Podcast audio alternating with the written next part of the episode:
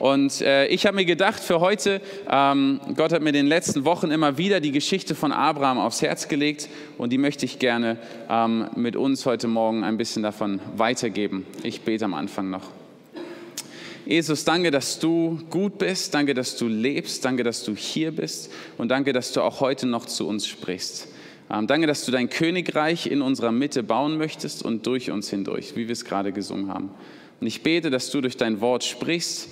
Wir glauben daran, dass dein Wort Wahrheit ist und dass es die Kraft hat, unser Leben zu verändern. Und ich möchte dich bitten, dass dein Wort ähm, ja, heute in unseren Herzen äh, tiefe Wurzeln schlägt und viel Frucht in unserem Leben hervorbringt. In deinem Namen. Amen. Die Geschichte von Abraham spielt sich ab in einer der dunkelsten Stunden der Menschheitsgeschichte. Wenn man die ersten Kapitel vom ersten Mose liest, dann sieht man, wie ähm, das, was sich Gott ursprünglich gedacht hat, ähm, so schnell zu etwas wurde, wo unglaublich viel Sünde durch den Menschen in dieser Welt kam. Und wir alle kennen die Geschichte, meine Kinder äh, lernen es rauf und runter, wie ähm, Gott eine Flut schickt, um die ganze Welt ähm, sozusagen um einen Neustart zu machen. Aber es dauert nicht lange, ähm, bis auch nachdem der Neustart mit Noah losging, ähm, wieder überall auf der Welt ähm, die Sünde ähm, ja, überall verbreitet war. Das lesen wir im elften Kapitel noch, das Kapitel vor dem, was wir uns heute anschauen, ähm, wie die Menschen sich ihrer Sünde hingaben. Aber dann im elften Kapitel findet ein Wechsel der Perspektive statt. Und zwar schauen wir uns dann eine Familie an, die in Mesopotamien lebte. Mesopotamien, das entspricht dem heutigen Syrien und Irak, damit ihr das so geografisch ein bisschen einordnen könnt. Ähm, und da lesen wir dann von der Geschichte des Terach mit seinem Sohn Abraham. Und damit ihr euch das vorstellen könnt, die, dieses Volk, in dem Abraham groß wurde, ähm, das war ein, ein Volk, was alle möglichen Götter angebetet hat, sich vor allen möglichen Götzen niedergeworfen haben. Die haben alle möglichen ähm, abscheulichen Taten praktiziert. Die haben die erstgeborenen Kinder durchs Feuer geopfert und alles Mögliche gemacht. Also das ist, die, das ist ein Stück weit die Situation, der Kontext, in den Gott dann hineinkommt. Und Gott erwählt Abraham. Wir wissen nicht, was Abraham gemacht hat. Ähm, wir wissen nicht davon, es wird nicht gesagt, dass Abraham irgendwie besser wäre als die Menschen, äh, unter denen er groß geworden ist. Aber Gott erwählt Abraham in seiner Gnade in dieser Dunkelheit, um den nächsten Schritt zu gehen. Und es war ein Schritt, der letztendlich darauf abzielte, dass Jahrhunderte später der Sohn Gottes selber durch die Familie Abrahams auf die Erde kommen würde, um den Fluch der Sünde zu überwinden. Und das ist ein Stück weit auch, wo unsere Reise beginnt, von jedem Einzelnen von uns. Weil wir alle, jeder Einzelne von uns, waren in Dunkelheit. Egal, ob du in einem christlichen Elternhaus groß geworden bist oder in einem äh, Kontext ohne jeglichen Glauben, die Bibel spricht davon, dass wir alle in Dunkelheit waren, dass wir alle abgetrennt waren von Gott, dass wir nichts in uns oder an uns hatten, womit wir uns in irgendeiner Form Gott hätten empfehlen können oder das irgendwie verdient hätten können. Aber allein aus Gnade kommt Gott zu uns in unsere Dunkelheit und streckt die Hand aus zu uns, um uns Leben zu geben, um uns zu erretten. Und ich bin mir sicher, hier sitzen Leute, die das seit, seit Jahrzehnten wissen, aber lasst uns niemals müde werden, von Gottes Gnade erstaunt zu sein. Lasst uns niemals müde werden von dem Geschenk, was Gott uns in Jesus gegeben hat. Dass unsere Reise nämlich nicht da aufhört, dass wir in Dunkelheit waren, sondern dass sie da losging, indem Gott zu uns gekommen ist. Und Gott ist zu Abraham gekommen und wir wissen nicht, wie er zu ihm gesprochen hat aber wir wissen, dass er zu ihm gesprochen hat. Ähm, wir können einen Slide weitergehen. Und Gott spricht zu ihm, Abraham, oder damals noch Abraham, geh aus deinem Land, verlass deine Verwandtschaft und das Haus deines Vaters und geh in das Land, das ich dir zeigen werde. Geh aus dem Land heraus. So wie für uns war auch das Land für Abraham letztendlich der Kontext, den er kannte. Das war das Umfeld, wo er groß geworden ist und was ihm ein, ihm ein Gefühl von Vertrautheit gegeben hat. Das Land Ur, wo der Abraham herkam, das ähm, war nicht besonders groß, das war ungefähr doppelt so groß wie Baden-Württemberg, aber das war der reichste, die reichste Region in ganz Asien damals. Das heißt, es war nicht nur die Vertrautheit und, sage ich mal, das gewöhnliche Umfeld, was Abraham verlassen sollte, sondern auch ein Stück weit Wohlstand oder die Aussicht auf Wohlstand. Aber er sollte nicht nur sein Land verlassen, sondern Abraham sollte auch seine Verwandtschaft und das Haus seines Vaters verlassen. Und das ist in der östlichen Kultur, ist die Familie noch mal viel mehr ähm, letztendlich das Organ, was einem Identität und Zugehörigkeit gibt. Das ist für uns im individualistisch, individualistisch geprägten Westen manchmal vielleicht nicht ganz so nachzuvollziehen, aber die Familie war das engste Glied. Man, man hielt zusammen, komme was wolle. Man hat dadurch äh, sozialen, zum Teil ökonomische Vorteile gehabt. Deswegen blieb man immer in dieser Verbundenheit drin. Und wenn wir auch die Bibel lesen, dann lesen wir ja immer Abraham, der Sohn von Terach. Also diese Vater-Sohn-Beziehung wird ja immer deutlich, wie, wie Ehre und Identität über den Vater an den Sohn weitergegeben wird. Aber das sollte Abraham hier zurücklassen. Und wo sollte er hingehen? In ein Land, das Gott ihm noch zeigen wird. Ich weiß nicht, wie dir das geht, wenn du sowas hörst, aber für mich fehlen da noch so ein paar ähm, irgendwie greifbare Hard Facts, ähm, wo ich denn hingehen soll. Also mit seiner Frau, mit all dem Zeug, was man hat, umzuziehen. Ich weiß nicht, wer von euch schon mal in ein anderes Land gezogen ist. Äh, wir sind, wie gesagt, vor anderthalb Jahren äh, von, von England hierher gezogen. Da hängt eine Menge dran. Weil Gott sagt ihm, geh in ein Land, und wo genau hin, das werde ich dir noch zeigen. Er gab ihm irgendwie eine Richtung vor, aber was genau Gott mit ihm vorhatte, das wusste Abraham nicht. Gott hat ihm nicht erst äh, 15 Punkte gegeben, wie das alles so laufen wird und wem er alles begegnen wird und was alles passieren wird, sondern Gott sagt, geh los, lass das zurück und geh in ein Land, was ich dir zeigen werde. Und was Gott damit letztendlich tat, war, dass er Abraham zu sich selbst gerufen hat. Er hat gesagt, Abraham, du sollst dein Leben leben nach zwei Maßstäben. Dass du abhängig bist von der Gemeinschaft mit mir jeden Schritt, den du gehst auf deiner Reise und dass es schmerzlichen Gehorsam braucht, um in meinem Willen zu sein. Das war das, was Abraham hier am Anfang äh, mitgeteilt bekam, was für ihn klar war. Er musste in dieser Abhängigkeit von der Gemeinschaft mit Gott leben und er musste einen Preis dafür bezahlen, um den Willen Gottes in seinem Leben umzusetzen. Was bedeutet das für dich? Was bedeutet das für mich?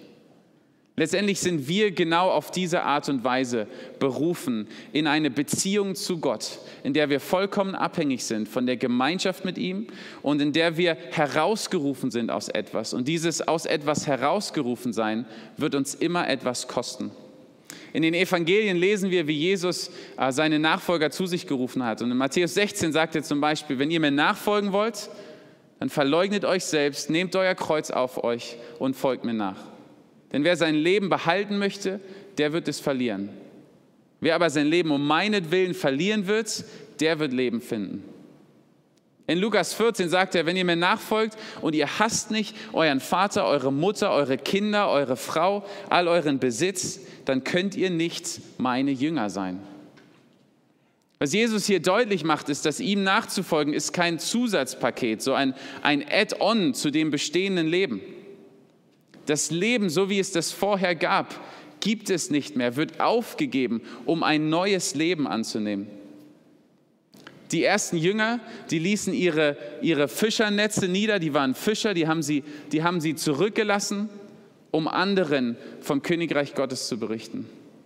Paulus gab seine Karriere als Gelehrter der Juden auf, um Gemeinden unter Nationen zu gründen. Und seitdem geben Millionen von Menschen ihr Leben auf, um Leben in Jesus Christus zu finden. Und immer wieder spricht Jesus von, über Nachfolge in Bildern wie, ihr müsst euer Leben aufgeben, damit ihr das finden könnt. Oder der Samenkorn muss erst in die Erde gehen und sterben, erst dann kann er Frucht hervorbringen. Wenn wir uns manchmal vor Augen führen, was wir singen, was wir gerade gesungen haben äh, in dem Lied I Surrender, ich weiß nicht, was der deutsche Titel ist, ähm, ich gebe dir alles hin, alles, was meine Rechte wären, ich lege alles vor dich hin, ich gebe dir mein ganzes Leben. Ähm, das ist letztendlich genau das, was Jesus hier im, im Neuen Testament deutlich macht, dass wir gerufen sind, alles zu geben, um ihm nachzufolgen. Äh, OM, die Arbeit, ähm, bei der ich tätig bin, wir haben ja auch ein Schiff, die Logos Hope. Einige von euch kennen das und der offene Abend hat über Jahrzehnte, äh, ist sehr eng verbunden mit der Schiffsarbeit. Und wir hatten äh, einen Mann, der als Ingenieur auf das Schiff gekommen ist und der hat gesagt, also schickt mich nicht irgendwie in Gemeinden, um da Zeugnis zu geben oder so. Ich bin Ingenieur, mein Dienst für Gott ist es, hier im Maschinenraum zu arbeiten. Und dann hat in der Zeit aber Gott unglaublich viel in ihm gemacht und irgendwann fing er an, in Gemeinden zu gehen und Zeugnis zu geben. Und er wurde zu dem Mann, der die meisten Gemeindebesuche getätigt hat. Und er hat überall gesagt, ich bin aufs Schiff gekommen als Ingenieur, der zufällig auch Christ ist. Aber ich habe eins gelernt, ich bin ein Jesus-Nachfolger, der zufällig auch Ingenieur ist. Aber meine primäre Identität ist es, Jesus nachzufolgen und dieser Welt zu zeigen, wie gut er ist. Wie ist es bei dir? Gibt es noch Dinge in deinem Leben, die dir Identität geben? Ist es dieses Land? Ist es diese Stadt? Ist es dein Beruf, den du hast, die Firma, bei der du arbeitest, das Auto, was du fährst? Sind es deine Kinder? Ist es deine Familie? Selbst wenn Gott dich vielleicht gar nicht konkret dazu ruft, all das hinter dir zu lassen und woanders hinzugehen, deine primäre Identität ist es, Jesus nachzufolgen, andere zu Jüngern zu machen, damit die ganze Welt sieht, wie gut Gott ist. Das ist das, wofür du gemacht worden bist. Das ist das, warum du hier bist. Nicht um ein nettes Leben zu haben, 80 gute Jahre zu haben und Sonntagmorgens in der Gemeinde zu sein. Wir haben es in dem anderen Lied gesungen. We were made for so much more than this. Wir sind zu so viel mehr berufen. Jesus ruft uns nicht zu einem, einem netten moralischen Leben, um gute Deutsche zu sein. Jesus ruft uns, alles hinter uns zu lassen und unsere Identität allein in seiner Nachfolge zu sehen, damit durch ihn hindurch andere Menschen erleben, wie gut er ist. Dieser Perspektivwechsel von unserer primären Identität, der verändert alles. Wie ich meine Zeit fülle, wie ich mit meinem Geld umgebe, wie ich Beziehungen baue, wo ich lebe, wie ich über meinen Job nachdenke, wie ich über die Leute in meinem Job nachdenke. Wenn meine primäre Identität es ist, Jesus nachzufolgen und andere zu Jüngern zu machen, dann sieht unser Leben anders aus, als wenn ich Angestellter bei Bosch bin, der zufällig Sonntagmorgens in der Gemeinde ist. Diese Nachfolge unabhängig davon, wohin konkret wir gerufen sind, wird uns alles kosten. Aber sie gibt uns auch einen Zugang zu einem Segen, der unbeschreiblich ist. Und das war auch bei Abraham so. Und da schauen wir uns den nächsten, den nächsten Vers an. Weil Gott sagt Abraham nicht nur, was Abraham tun soll, sondern er sagt ihm auch, was Gott tun würde, wenn Abraham treu war. In Vers 2 in diesem Kapitel gibt es eine ganz konkrete Verheißung für einen persönlichen Segen für Abraham. Und zwar sagt Gott, ähm, dass er ihn zu einer großen Nation machen wird. Und das war sicherlich so eine Mischung aus Erleichterung für Abraham, weil Abraham hatte zu der Zeit noch gar keine eigenen Kinder. Aber es war auch eine Herausforderung für seinen Glauben, weil seine Frau Sarai seit vielen Jahren, Jahrzehnten unfruchtbar war und keine Kinder bekommen konnte und beide ziemlich alt schon waren. Und doch macht Gott ihm die Verheißung, ich werde dich zu einer großen Nation machen und ich werde deinen Namen groß machen und ich werde dich segnen. Wir haben ja gehört, dass Abraham sein Land verlassen musste. Er hat ein Stück weit auch seinen Namen verloren dadurch. Ähm, das heißt, auch die, die Aussicht auf Wohlstand hat er verloren. Aber Gott sagt hier, Abraham, sorge dich nicht. Ich werde mich um dich kümmern. Ich werde dich versorgen. Und im nächsten Vers geht die Verheißung noch weiter, weil Gott sagt Abraham eine ganz besondere Art der Intimität und Gemeinschaft mit ihm zu. Und zwar in diesem Vers sagt Gott, dass, dass, dass, er ihn dass er die segnen wird, die Abraham segnen, und dass er die fluchen wird, die Abraham fluchen. Und das ist eine Art und Weise, wie, wie Könige damals einen Pakt miteinander geschlossen haben. Da war klar, wenn sich zwei Königreiche miteinander verbündeten, dann war klar, deine Freunde sind jetzt meine Freunde und deine Feinde sind jetzt meine Feinde. Deswegen lesen wir ganz oft im Alten Testament, wenn Israel gegen ein Volk kämpfte, dass dann ein anderes Volk auch noch dazu kam. Weil dieser Pakt eben bestand und da war klar, wenn dein Feind mit dir ein Problem hat, dann komme ich dazu, weil das ist auch mein Feind. Und so sagt Gott Abraham hier eine Gemeinschaft zu, wo er sagt, Abraham, deine Freunde werden meine Freunde sein, deine Feinde sind meine Feinde. Wir sind in diesem engen Pakt miteinander. Aber auch hier hört die Verheißung nicht auf, weil Gott noch einen rauflegt und er sagt, Abraham, durch dich werden gesegnet sein alle Familien, alle Menschen auf der Erde. Und hier kommt der Masterplan Gottes ähm, zum Vorschein. Ich habe am Anfang gesagt, dass die Geschichte in einer der dunkelsten Stunden der Menschheitsgeschichte sich abspielte, weil überall Sünde war. Und vielleicht erinnert ihr euch ganz am Anfang, wo Adam im, im Garten Eden sündigte, da hat Gott zu ihm gesagt, und Adam, der Boden, auf dem du stehst, der ist jetzt von dem Fluch der Sünde übergeben. Das, der Boden, das ist das hebräische Wort Adama. Dieser Boden ist mit dem Fluch der Sünde übergeben. Und hier sagt er zu Abraham, Abraham, durch dich werden alle Menschen auf diesem Boden, er benutzt das gleiche Wort, Adama, alle Menschen auf diesem Boden werden gesegnet sein durch dich. Und er spielt letztendlich darauf an, dass Jahrhunderte später durch den Familienstamm Abrahams Jesus Christus, der Sohn Gottes, auf die Erde kommen würde, um die Welt mit Gott zu vereinen, um am Kreuz zu sterben und den Fluch der Sünde zu überkommen. Das ist Gottes Herzschlag von Anfang an gewesen. Wir lesen das in Johannes 3, Vers 16. So hat Gott die Welt geliebt, dass er seinen einzigen Sohn gibt. So sehr hat Gott die Welt geliebt, die ganze Welt. Von Anfang an hat Gott sich danach gesehen, dass die ganze Welt erkennt, wie gut Gott ist. Aber er hat sich dazu entschieden, nicht irgendwie ein Banner in die Wolken zu hängen oder jeden Einzelnen zu der Jesus-Nachfolge zu verpflichten oder zu zwingen, sondern er hat gesagt, ich werde einzelne Leute zu mir rufen, die alles aufgeben, mir nachfolgen und durch die ich zeigen kann, wer ich bin, durch die ich die Menschheit mit mir selber vereinen kann. Und wo stehen wir mit diesem Auftrag? Ähm, wenn wir uns das anschauen, dann hat in 2000 Jahren das Evangelium sich schon unglaublich weit ausgebreitet. Aber es gibt immer noch mehr als zwei Milliarden Menschen, das ist ein Viertel der Weltbevölkerung, die noch nie von Jesus Christus gehört haben. Ein Viertel der Menschen, die in Systemen und in Religionen gefangen sind, wo sie immer nur besser sein müssen, wo sie nie wissen, dass sie geliebt und angenommen sind, für wer sie sind und wo sie nie sicher sein können, dass sie in Ewigkeit mit Gott vereint sein werden. Wir als Gemeinde, jeder einzelne von uns hat diesen Auftrag bekommen, dass durch uns Gott sich dieser Welt offenbart. Aber ein Stück weit haben wir manches Mal falsche Denkmuster dazu entwickelt, was das bedeutet. Viele denken, es braucht ein paar besonders geistliche oder besonders Begabte, um anderen von Jesus weiterzugeben. Die Übergeistlichen, die dann die Missionare und Pastoren werden können, um anderen von Jesus weiterzugeben. Aber Jesus Christus ruft jeden einzelnen von uns dazu auf, ihm nachzufolgen und andere zu Jüngern zu machen. Und unabhängig, wie das konkret aussieht, nicht jeder ist dazu berufen, das in einer anderen Kultur zu machen. Das kann bei dir bedeuten, äh, dass du zu Hause deine Kinder erziehst auf eine Art und Weise, die dem Herzschlag Gottes äh, entsprechen. Es kann bedeuten, dass du auf deiner Arbeit Beziehungen zu deinen Kollegen baust, damit du ihnen zeigst, wer Jesus ist in dir. Es kann aber auch bedeuten, dass du mit deinem Job in ein anderes Land gehst, um dort unter Menschen zu sein, die noch nie das Evangelium gehört haben. Unabhängig davon, wo du bist, du bist berufen, dass der Heilige Geist durch dich, dort wo du bist, ein Segen für die anderen Menschen ist.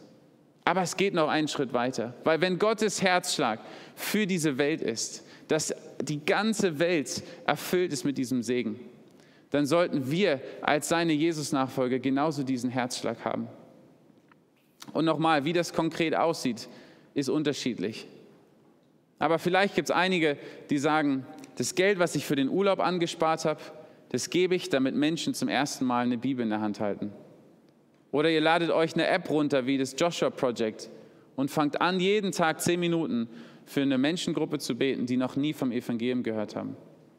Vielleicht überlegt ihr euch, wo leben eigentlich in unserer Stadt Menschen, die durch kulturelle oder sprachliche Barrieren noch nie das Evangelium erlebt haben. Unabhängig, wie das aussieht, wir haben diesen Auftrag, dass durch uns die ganze Erde erfüllt ist mit dem Segen Gottes. Und ich möchte uns ermutigen und herausfordern, das zu unserem Anliegen zu machen. Gott rief Abraham dazu, sein Land zu verlassen, in ein Land zu gehen, was er ihm zeigen würde. Und in Vers 4 lesen wir, und Abraham ging, wie der Herr zu ihm geredet hatte. Abraham ging. Abraham war nicht nur ein Hörer des Wortes, er war ein Täter des Wortes. Weil die Kraft in Gottes Wort, die liegt nicht im Hören, Die Kraft in Gottes Wort, die liegt nicht mal nur im darüber nachdenken. Die Kraft in Gottes Wort liegt darin, dass wir es ausleben und praktizieren. Ich lese gerade einige Bücher von C.S. Lewis und C.S. Lewis ähm, beschreibt an verschiedenen Stellen, dass wir Christen eine Tendenz zum Nachdenken haben und nicht zum Handeln. Und da fasse ich mir genauso an die eigene Nase. Wie oft habe ich eine Predigt gehört oder eine Bibelstelle gelesen und mich in irgendeiner Form angesprochen gefühlt, aber mein eigenes Leben hat sich nicht wirklich verändert.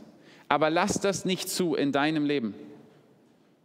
Lass diese Botschaften, wenn wir von Abraham lesen, wenn wir von Jesus lesen, wie er seine Jünger rausruft, lasst uns nicht einfach nur denken, oh, das, das stimmt und dann einfach weitergehen sondern lasst uns vor Gott treten, in seine Gegenwart und sagen, Gott, was sprichst du in mein Leben hier hinein?